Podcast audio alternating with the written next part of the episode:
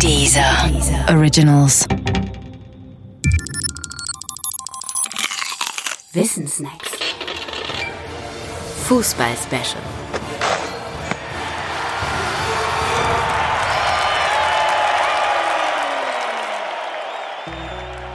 Der erste WM-Pokal und seine Dramen.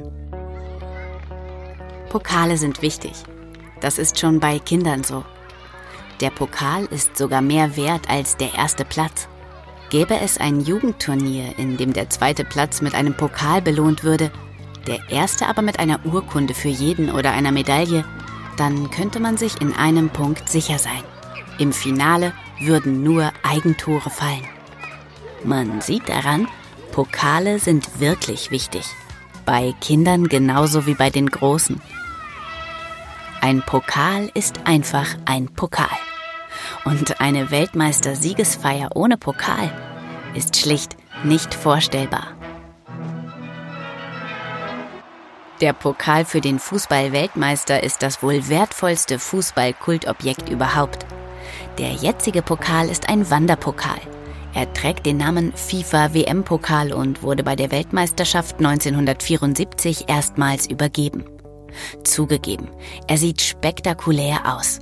Doch zugleich ist er auch blasser als sein Vorgänger, die Coupe Jules Rimet und ihre Geschichte. Mit der Coupe Jules Rimet waren alle Weltmeister vor 1974 ausgezeichnet worden. Ursprünglich hieß sie einfach Weltpokal und wurde erst nach dem Zweiten Weltkrieg nach dem damaligen FIFA-Präsidenten benannt.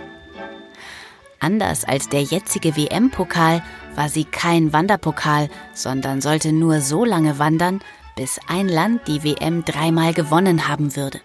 Das schafften die Brasilianer 1970 und die durften sie deshalb auch behalten. Bis dahin hatte die Coupe Jules Rimet schon eine Geschichte mit vielen Wirren hinter sich gebracht.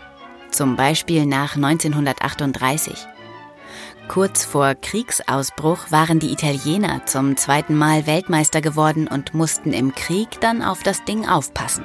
Dem italienischen FIFA-Funktionär Barassi ist es zu verdanken, dass die Trophäe nicht als Beute verschwand. Es heißt, Barassi habe sie aus dem Tresor geholt und sie dann in einem Schuhkarton unter seinem Bett versteckt. Nicht mal die Nazis haben sie gefunden. Zum Glück.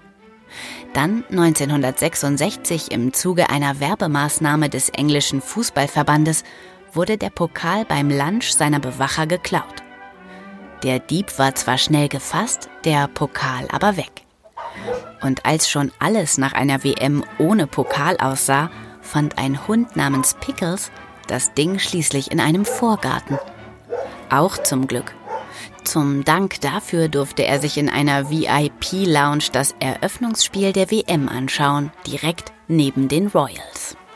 Vom Glück verlassen war die Coupe Jules Rimet dann aber im Dezember 1983.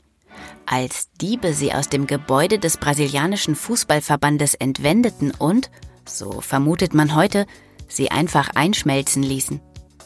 Pokale sind wichtig, das war auch schon damals so. Der kultigste aller Pokale aber war den Dieben offensichtlich nur das Material wert. Was für Kulturbanausen. Musik, Hörbücher, Hörspiele und Podcasts findest du kostenlos auf www.dieser.com.